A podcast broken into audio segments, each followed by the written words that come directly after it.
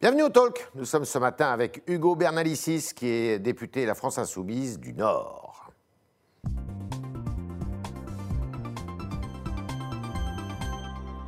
Bonjour Hugo Bernalicis. Bonjour. Merci d'être dans les studios du Figaro. Alors, on a appris que finalement la France Insoumise renonçait à présenter une, une liste euh, en région PACA. Euh, vous n'avez pas réussi à faire l'union de la gauche, à vous associer aux autres, écologistes, socialistes et, et autres. Euh, ça veut dire quoi? Pourquoi vous, ne présentez pas de liste? Eh bien, parce qu'on ne veut pas ajouter du désordre à la pagaille déjà euh, ambiante. On a vu Ouais. dans les sondages les scores extrêmement élevés euh, de l'extrême droite du Rassemblement national et qu'à un moment donné, notre responsabilité, elle est, elle est celle-là. Quoi. Mais on peut faire une autre lecture aussi. On peut se dire Oui. que c'est quand même la circonscription. Enfin, euh, Monsieur Jean-Luc Mélenchon est élu de Marseille. Oui. Les sondages sont très mauvais. Marseille, et c'est qui- pas la région non plus. Hein, J'entends bien, mais qui veut pas se mesurer, quoi. Ben, c'est pas qu'on veut pas se mesurer, c'est que notre poids électoral sur les scrutins intermédiaires, il est assez faible. Mmh. Il n'est pas faible qu'en PACA, il est faible dans, dans tout le pays. Euh, Il y a des endroits où on va partir tout seul, j'espère qu'on fera des bons scores. D'ailleurs, je vois que ça grimpe dans les sondages pour nous en ce qui nous concerne. Ouais, Tant mieux. ouais. Enfin, c'est pas des scores euh, extraordinaires. Alors même que dans les sondages pour l'élection présidentielle, Jean-Luc Mélenchon, lui, emporte euh, bah, la première place à gauche. Il y Alors, a ok. 12, 12, 11, 12 Oui, bah, c'est déjà bien. C'est mieux que D'accord. 7-8. Alors pourquoi Mais- ce qui est- Oui, Parce que sur les scrutins intermédiaires, le- la vraie difficulté qu'on a, c'est que le cœur, cœur sociologique de l'électorat qui vote pour nous à l'élection présidentielle ne va pas voter au scrutin intermédiaire. Et vous n'arrivez pas à le mobiliser? Non, non, c'est très compliqué pour plein de raisons, pour le Covid, parce que c'est une élection qui n'intéresse pas euh, de- de- depuis au moins trois, trois scrutins euh, de suite, euh, où on voit la, la pente hein, qui est prise de, de l'abstention. Euh, donc, Elle vous fait peur, cette abstention?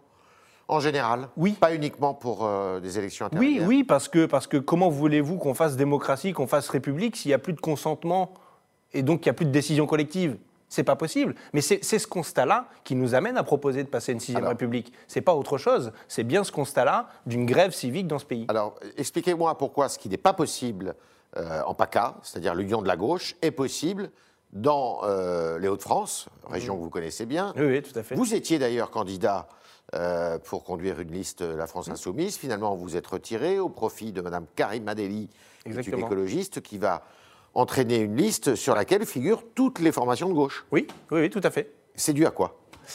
Oh, je, vais dire que c'est dû à moi, mais non, en fait, ce serait, ce serait trop présomptueux. Non, c'est parce que euh, dans, dans les Hauts-de-France, euh, vous avez eu une intelligence collective, on a su se parler, discuter, et puis il y a aussi des marqueurs politiques qui sont peut-être plus à gauche.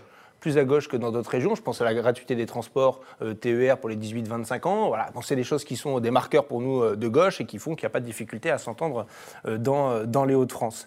La vraie difficulté, c'est que vous avez euh, autant de régions que de nuances euh, d'Europe Écologie Les Verts, autant de régions que de nuances euh, de partis socialistes, autant de régions que de nuances de partis communistes quant à la stratégie et aux objectifs politiques. Finalement, les seuls qui ont une ligne de conduite homogène sur le territoire national quant à la proposition politique qu'ils font, c'est la France insoumise. C'est la France insoumise. Et on est obligé de, cons- de- de composer, bah, je, voilà, je ne peux pas vous dire le contraire, on est obligé de composer avec euh, euh, bon, bah, les embrouilles, les pagailles euh, de- dans chacune Si- des régions entre les uns et les autres. Si je vous dis front républicain, c'est-à-dire euh, ce front républicain, c'est la façon de faire barrage au Front National ou Mm. au Rassemblement National s'il est en position de gagner l'élection, est-ce que c'est quelque chose que vous allez respecter?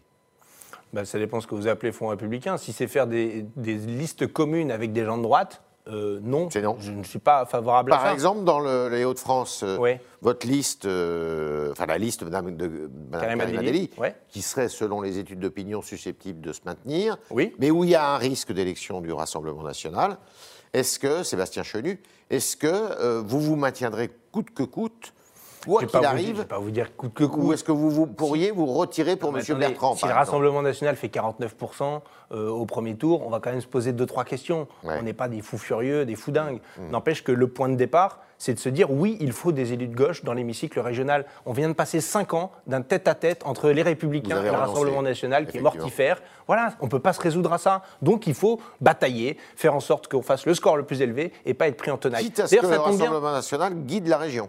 Ben, attendez, pour l'instant, le Rassemblement national, il a 10 points de moins dans les sondages que le score qu'il a réalisé euh, il y a il y a 6 ans aux mêmes élections régionales.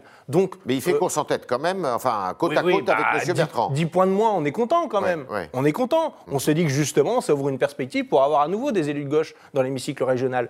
Et peut-être qu'on empochera la victoire, parce que pour l'instant, Ok, c'est timide dans les sondages, on est à 20, 22 sur les meilleurs sondages, il nous faudrait 8 à 9 points de plus pour pouvoir aller avoir un ticket gagnant. C'est prenable 8 à 9 points de plus, sachant qu'aujourd'hui, tout le monde ne s'est pas intéressé à ce scrutin, voilà, et que peut-être que ce sera la surprise de, ce, scrutin régional. Hugo Bernalicis, pourquoi la gauche peine? Elle peine dans les études d'opinion pour cette élection, mais on l'a vu euh, quand même aux européennes, aux municipales, elle est quand même en grande difficulté ah bah, Je vous l'ai dit, sociologiquement, ça s'explique assez facilement. C'est que l'électorat traditionnel de la gauche populaire qui fait, nos, qui fait qu'on a un bon score à l'élection présidentielle s'abstient au scrutin suivant, pense que c'est inutile et que seule l'élection présidentielle compte. Ils n'ont pas complètement tort hein, de, Est-ce que ce n'est pas une question de discours non plus? Non.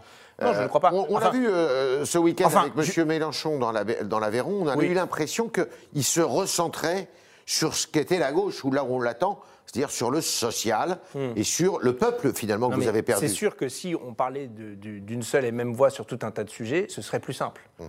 Euh, on pourrait marquer des thèmes dans l'actualité politique et nationale. Si on n'avait pas des stratégies à géométrie variable région par région, peut-être que ce serait plus lisible pour les gens. En général et nationalement. Oui, oui ben, j'entends bien. Euh, mais vous avez une difficulté. On va en parler sans doute tout à l'heure, mais la manifestation euh, des policiers de demain. Euh, quand je vois euh, tous euh, les responsables politiques de la gauche, à commencer par Fabien Roussel, puisqu'il était le premier à l'annoncer, à dire j'irai aux côtés des policiers devant l'Assemblée nationale, je me dis qu'il y a deux, trois boussoles qui sont cassées. C'est-à-dire ben, Qu'on ne participe pas à une manifestation dont le contenu revendicatif euh, et d'alourdir les peines et les sanctions euh, contre ceux qui s'en prendraient aux Parce policiers. Parce que la sécurité n'est pas un sujet aujourd'hui qui préoccupe les Français Bien sûr que si, et c'est pas moi qui vais vous dire le contraire. Vous savez que je suis un ancien fonctionnaire du ministère de l'Intérieur, que j'ai travaillé pour, pour la police nationale et la gendarmerie nationale, et que j'ai continué durant tout ce mandat à produire politiquement euh, sur ce sujet. Nous avions d'ailleurs la, la, copie la plus fournie lors de la présidentielle de 2017 avec le livret thématique sur la sécurité. Ça avait été remarqué par que préconisez-vous alors? Eh bien alors, vous, avez du temps devant vous? Non, mais euh, quelles sont les grandes lignes? Qu'est-ce que vous reprochez à la politique qui est conduite par le gouvernement et qui peut être proposée aussi par d'autres partis? Euh, c'est qu'on est resté dans une doctrine euh, de confrontation entre la police et la population, d'une police de projection qui répond à des appels du 17, qui ne fait pas corps avec la société, euh, d'une police qui fait les gros bras, qui joue l'escalade, notamment en manifestation en maintien de l'ordre, on l'a vu et on continue de le voir. Par exemple, elle a joué l'escalade samedi dans des manifestations pro-palestiniennes. Bah, bah oui, en tout cas, le dispositif était particulièrement musclé. Euh, et je fais mise hein, en disant ça. Mais l'escalade, oui, mais elle, les même pas... étaient quand même extrêmement violents, étaient euh, limite antisémites. Hein. Ah ben je sais pas, j'ai pas tout suivi et sans doute qu'il y avait euh, des gens qui n'étaient pas bien sous tout rapport. D'ailleurs, nous n'étions pas à cette manifestation, pas de difficulté avec avec ça. Mais ce qui, ce qui a conduit à l'escalade, c'est d'abord l'interdiction, c'est d'abord les empêchements qui ont été faits par le préfet Lavant, c'est d'abord le mmh. fait que le président de l'association France-Palestine Solidarité soit arrêté à la sortie du rendez-vous qu'il avait au ministère des Affaires étrangères. Enfin, on, a Mais cette manifestation était interdite, vous le savez. Mais oui, je le savais, je sais très bien. Et je ne suis pas en train de dire qu'il faut manifester, euh, qu'il fallait manifester samedi. Je viens de vous dire que, nous n'y étions pas. N'empêche que ça ne m'empêche pas de regarder comment le dispositif policier s'est déployé et quels ont été les objectifs politiques assignés à ces policiers. Mhm. Et ce n'était pas du maintien de l'ordre. C'était pas du maintien de l'ordre. Est-ce que le fait que Fabien Roussel, qui est le euh, secrétaire national. J'aurais pas fait mes propositions sur la police. Alors, on va, on va y venir. Ah. Euh, secrétaire national du, Parti communiste, face de la sécurité, un thème, euh, semble-t-il, majeur hein, pour sa campagne, lui, pour la présidentielle. Mm. c'est ça qui vous sépare? Qu'est-ce qu'est-ce qui vous sépare avec Fabien Roussel sur le thème de la sécurité? Bah, Évidemment, il a, lui, envie de se démarquer de nous, parce que s'il raconte la même chose que nous, ça n'a pas de sens. Et le faire sur la question de la sécurité, je trouve ça dangereux dangereux pour, ce, Pourquoi il a lui-même. Un de droite là-dessus? Ah bah écoutez, euh, je vois pas comment on peut le qualifier différemment. Et j'ai pas l'impression que sa base militante soit hyper d'accord avec le fait qu'il aille manifester avec les policiers euh, mhm. demain, avec ce qu'il a pu raconter sur les questions de sécurité. Alors il se rattrape à la fin en disant police de proximité, etc. En, réalité, moi je ne connais pas euh, la copie du Parti communiste français sur ce qu'ils veulent faire en détail, concrètement, de la police nationale et de la gendarmerie nationale. Nous, nous voulons une police nationale républicaine de proximité. Et refaire une police de proximité, c'est pas juste un slogan. Ça veut dire ça quoi demande... On a vu que ça n'avait pas marché non plus. Hein. Comment ça, ça n'a pas marché bah, Écoutez, ça fait 40 ans que euh, la délinquance explose dans ce pays. Ah non, alors d'une, ça fait pas 40 ans que la délinquance explose, elle, elle est en réduction. Euh, non, non, non, les violences physiques ne font que augmenter. Alors vous non. Vous ne pouvez pas nier les chiffres. Ben, je vais nier vos chiffres parce que vous ne prenez que les chiffres de l'activité du ministère de l'Intérieur, c'est-à-dire ce qu'il arrive à percevoir. Quand vous regardez les enquêtes de victimation faites par l'INSEE, le service statistique du ministère de l'Intérieur, D'accord? C'est des, des gens à peu près respectables et qui ne sont pas euh, plus que ça insoumis, voire pas du tout.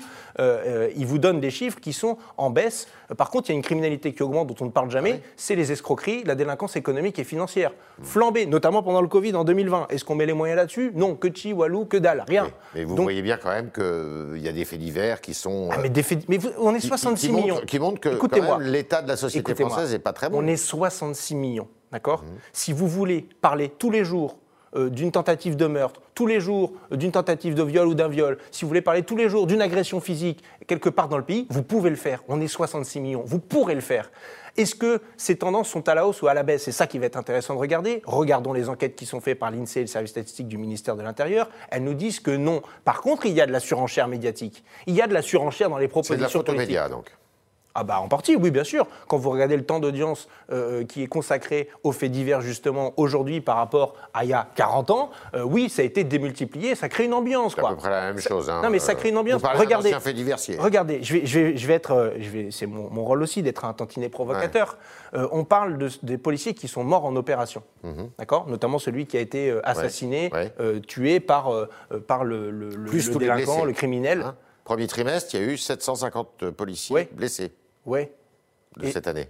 C'est beaucoup quand Et même. vous savez que la principale cause de mortalité dans la police, c'est le suicide Oui, ça je sais aussi. Non, non, non, mais, Mais- ok, vous savez, mais non, vous- très bien, vous- vous, vous- savez. vous- Et donc on passe à la suite Non, C'est ça c'est pas Elle est ça. où la journée d'hommage pour ceux qui sont su- se sont suicidés Oui, et que- mais- qui faisaient ce beau métier il y et a qui ont aussi- servi, il y a aussi- qui ont servi la patrie il y a- et la nation Certes, mais la police, elle est aussi au service de la Non, mais population. vous voyez et bien- Elle est en première ligne quand même. Vous voyez bien que les indignations sélectives ou les hommages sélectifs emportent des conséquences politiques et Mmh. des objectifs politiques. Soit on les partage, soit on ne les partage pas. À chaque fois qu'il y a des hommages républicains qui sont rendus à des policiers dans les commissariats, les députés de la France insoumise y sont partout dans le pays. Quand il s'agit de faire de la récupération politique à deux balles, de la surenchère sur des constats, des statistiques qui sont faussées et tronquées, c'est sans nous. Est-ce que vous serez à la manifestation de demain? Non, non, vous l'avez bien compris. Est-ce que c'est la pas- place du ministre de l'Intérieur? Alors non, encore moins, pour deux raisons. Euh, D'une part, parce qu'il est ministre et qu'il n'a rien à faire dans une manifestation d'intimidation euh, des parlementaires qui Mmh. sont là. Il y a quand même la séparation des pouvoirs. C'est les parlementaires qui contrôlent l'exécutif, pas le contraire. hein.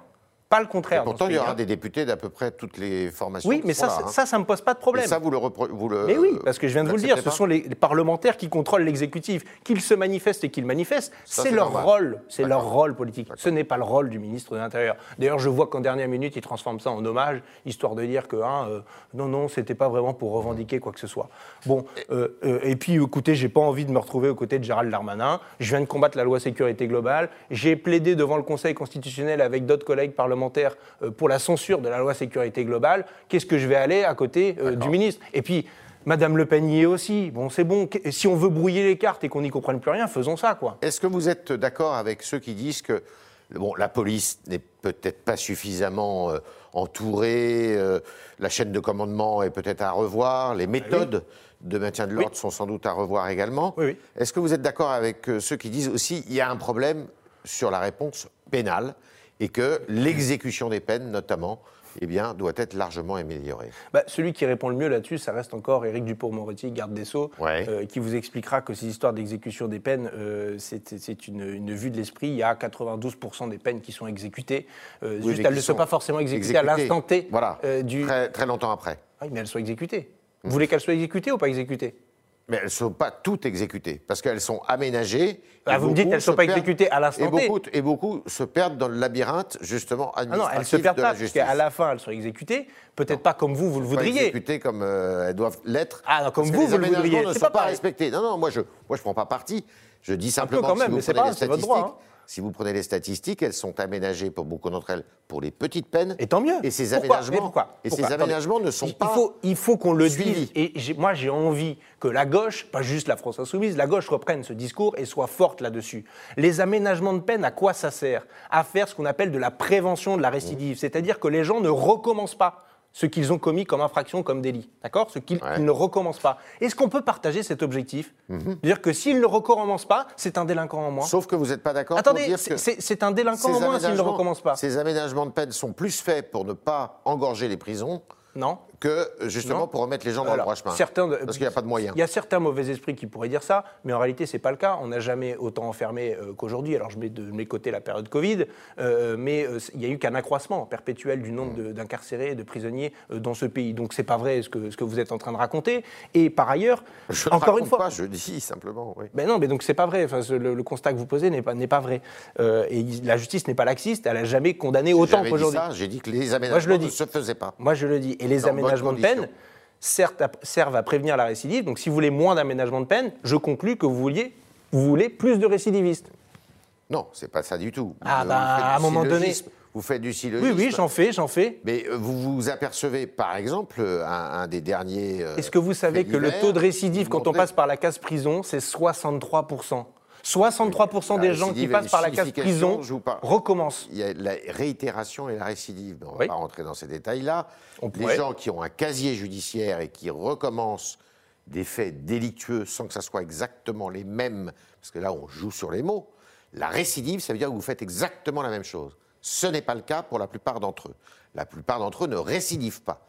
Ils réitèrent des actions. Prenez les réitérants si vous voulez aussi. Bah les ouais. statistiques seront les mêmes. Les aménagements de peine, ce qui fait en dehors de la prison, a de bien meilleurs résultats que- sur la prévention de la récidive réitération. Mettez les mots que vous voulez, ça a des meilleurs résultats. Alors, pourquoi on continue à carcérer si ce n'est pour se faire plaisir? Sur la sur la- l'idée que vous Se rassurer. de- du maintien de l'ordre, Oui. est-ce que vous encouragez euh, Jean-Luc Mélenchon dans le cadre de la présidentielle parce que c'est peu un, un thème d'élection régionale, mais dans le vrai. cadre dans la, de la Certains présidentielle. voudraient que ce soit le cas. hein. Oui, oui, je sais, euh, notamment en Ile-de-France.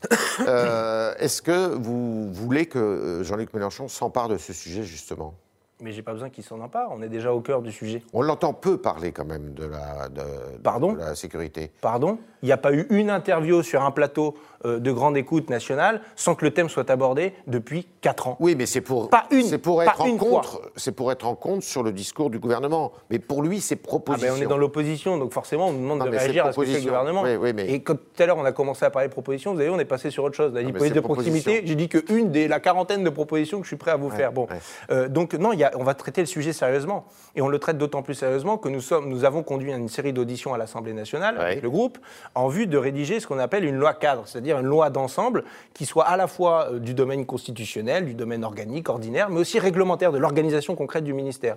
Et je vous promets un document dense complet, touffu, qu'on pourra mettre en œuvre en 2022 parce que nous, nous voulons gouverner ce pays. Octobre-novembre. Octobre-novembre. Et il y aura un événement de présentation dans le cadre de la campagne présidentielle. Jean-Luc Mélenchon y sera pour faire la présentation, évidemment, d'autres personnalités. Je ne vais pas tout vous dévoiler euh, à cet instant, mais oui, ce sera un thème extrêmement important. Celui-là, celui de la justice, Ouais. celui de la justice, Mhm. et aussi celui de la lutte contre les discriminations et de l'égalité euh, dans, euh, dans, dans- dans ce pays. Évidemment, mes autres collègues sur la question culture, santé, etc. feront, feront de même. Mhm. Euh, mais non, ce n'est pas un à côté. Et je peux vous dire, regardez le travail parlementaire. Qui intervient le plus sur les questions euh, sécurité et justice? À la fois tout groupe confondu et à l'intérieur des groupes de gauche. C'est la France insoumise qui est toujours en première ligne. C'est d'ailleurs euh, les avocats qui, globalement, euh, euh, félicitent, nous félicitent de notre activité à l'Assemblée nationale, qu'ils soient d'accord ou pas d'accord. hein. Même les policiers, finalement, euh, nous portent beaucoup d'attention. C'est que c'est qu'on doit être au cœur du sujet, non? Sinon, on se cacherait sous la table. Ce n'est pas notre cas. Nous savons ce que nous voulons faire de la police et de la gendarmerie, une réforme de la cave au grenier. Je vous ai dit la police de proximité. La formation initiale l'a passée à deux ans, ça veut dire rouvrir des écoles Ouais. de police dans ce pays, poursuivre les recrutements, notamment dans la police technique et scientifique, dissoudre les bacs, parce que Ouais. le flagrant délit, ça ne fonctionne pas. Ça ne fonctionne pas et on basculera ces effectifs sur quoi? De la police judiciaire, des enquêtes de long cours pour démanteler intégralement les réseaux avec des magistrats qui à la fin condamnent euh, euh, fermement euh, les intéressés, puisque c'est ça que, que, que souhaitent les uns et, et les autres. Euh, le récipicé pour le contrôle d'identité, parce qu'on contrôle les identités pour rien. C'est insupportable. Si vous passez Gare du Nord, si vous voulez accompagner-moi une heure là-bas, vous allez voir que bon, euh, c'est pas pas dans le cadre du code de procédure pénale, ça. hein. c'est pas ce que dit le code de procédure pénale. Bon, des propositions, euh, il y en a pléthore. Euh, la réforme de l'IGPN, je pense que c'est nécessaire pour approcher la police de la population. Bref, voilà. euh, je suis L'inspection générale de la sujet. police nationale. On est avec Hugo Bernalicis et on continue avec vos questions, chers internautes, qui sont posées ce matin par Sacha Beckerman.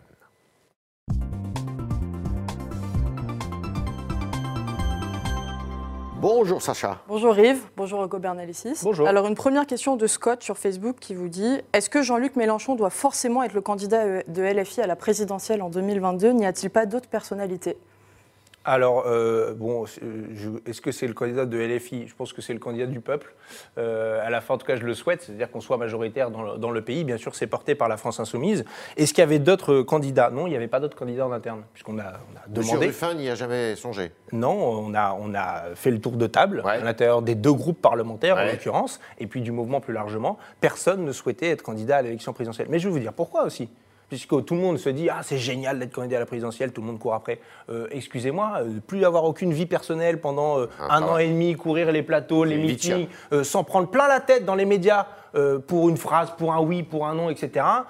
Bon, il faut être un peu costaud et être prêt. Hein. Moi, je suis pas prêt personnellement, hein. donc je suis bien content qu'on ait un président de groupe qui fasse ça. Mais il y a une petite, je voudrais répondre à, à cet internaute, une petite nuance quand même par rapport à 2017 c'est que maintenant il y a des groupes parlementaires à l'Assemblée nationale et, au Parlement européen, et que donc nous sommes en capacité de composer plusieurs gouvernements. Plusieurs gouvernements. Nous avons les compétences, nous avons les qualifications, nous avons les connaissances, et nous sommes prêts à gouverner ce pays. Ça, effectivement, on ne le mesurait pas, on ne le voyait pas en 2017. et donc c'est pas juste. C'est pas juste un candidat à l'élection présidentielle, c'est une équipe, un projet de gouvernement, un programme politique. On continue avec Gérard sur lefigaro.fr qui estime que l'union de la gauche dans les Hauts-de-France est, je cite, un accord électoral qui, en cas de victoire, va se transformer en guerre d'ego et foire d'empoigne. Qu'est-ce que vous lui répondez? Euh, oui, c'est un accord électoral, d'accord, euh, il est vrai. Euh, oui, les positions ne sont pas uniformes et homogènes sur tous les sujets, c'est vrai. on ne s'est pas caché là-dessus. On a trouvé un dénominateur commun qui nous convient tous. Je parlais tout à l'heure de la gratuité dans les transports, dans les TER de, 18 à, 25 ans. Bon, ça fait partie des mesures qu'on porte ensemble. Et effectivement, à la fin, il est possible que nous ayons des groupes politiques distincts au sein du futur Conseil régional et que nous ayons nos expressions propres. Mais c'est le meilleur moyen de respecter les électrices et les électeurs qui vont voter pour cette union. Euh, moi, je ne suis pas pour faire semblant qu'il n'y ait, pas, euh, euh, ait pas de dissensus sur, sur des sujets. Donc la clarté, oui, c'est un accord électoral. Oui, nous voulons remettre des, conseillers régionaux de gauche dans l'hémicycle, des différentes composantes de la gauche, que chacun puisse s'exprimer. Et ça me convient bien de la sorte. Et si ça lui convient, eh ben, il peut voter pour nous le 20 juin prochain. Autre question. On change complètement de sujet. C'est Didier qui vous demande craignez-vous que le conflit israélo-palestinien ait des conséquences en France? Je ne sais pas euh, quelle crainte on peut avoir. Mais effectivement, ça a des conséquences, euh, en, France. Vous voyez bien d'ailleurs les expressions politiques euh, des principaux responsables politiques du pays, qui sont dans un sens ou, dans un autre. mais à la fin, moi, ce qui me, ce qui me pose problème, c'est que la France ne tienne pas le rôle qu'elle doit tenir, c'est-à-dire être le relais de ce qui se décide à l'ONU. Euh, voilà, et ça, ça, ça, ça me... elle, fait quoi alors la France? Ah bah Là, il y a une prise de parti euh, pour le gouvernement israélien qui, qui, ne trompe personne. Ça ne pouvait pas être plus clair là. Hein. Mhm. D'habitude, on, est, on essaye d'être dans la mesure, dans l'équilibre, de dire on est pour une des solutions de paix, de prendre part ni pour l'un ni pour l'autre, mais juste pour la paix, pour les résolutions de l'ONU. Euh, Monsieur Macron, puisqu'il a, il a, reçu hier le maréchal Sissi d'Égypte, et on sait qu'une des solutions peuvent passer par, peut passer par l'Égypte. Oui, bon, on verra. Moi, je, mets quand même en doute sa sincérité sur le sujet. Euh, en tout cas, effectivement. Vous estimez que la France a parti pris? Ah, bah oui. Le gouvernement français le gouvernement et le président. Il y, a, il y a deux champs entre la communication de l'Élysée et ce qu'on nous raconte des rendez-vous diplomatiques. Bon, euh, Est-ce que pour vous, le Hamas est un mouvement terroriste? Je ne sais pas si c'est un mouvement terroriste, en tout cas ils sont violents, armés. Euh, parce que la caractérisation de terroriste, je ne dis pas ça parce que pour le Hamas, mais mm. on a souvent tendance à repeindre de terroristes tous les opposants et les oppositions dans différents pays. Donc attention quand même euh, à ce qu'on fait. Moi je ne soutiens pas euh, les tirs de roquettes, hein, ce n'est pas, pas mon sujet. je soutiens une solution politique de paix, la résolution de l'ONU. Donc voilà, donc ne me demandez pas de soutenir des choses que je ne veux pas soutenir. Dernière question. Vous êtes un utilisateur assez assidu de Twitch. Euh, pensez-vous que la présidentielle de 2022 puisse se jouer sur les réseaux sociaux, vous demande Vincent Ben oui, parce qu'elle s'est jouée là-dessus en 2017. Euh, et pas que en France. Euh, je vous rappelle que d'ailleurs, il y en a certains qui ont un peu trafiqué les résultats. le scandale de Cambridge Analytica nous le rappelle. Donc mhm. oui, ça va se passer sur les réseaux sociaux. Mais oui, prudence. Euh, prudence, parce qu'il euh, va y avoir euh, des tentations, des tentatives d'instrumentaliser d'une manière ou d'une autre les, électorats. Mais pour nous, c'est un espace de liberté, très clairement, et de propagande sans aucune limite. Moi, quand je fais une, bonne question au gouvernement et que je me retrouve avec un million ou un million cinq cent mille vues euh, sur Facebook, euh, bah, ça fera euh, aller. euh, c'est comme si j'avais fait une bonne dizaine de plateaux de BFM TV bon, ou, euh, ou du Talk euh, Figaro aujourd'hui. Donc en termes d'audience, c'est aussi une audience euh, qui est à mesurer et qui a un impact euh, essentiel euh, réel. Ouais. Merci, merci Hugo Bernalicis d'avoir répondu à toutes nos questions, à celles des internautes. Merci Sacha d'avoir été le porte-voix ce matin de nos internautes précisément. Et à demain, si vous le voulez bien.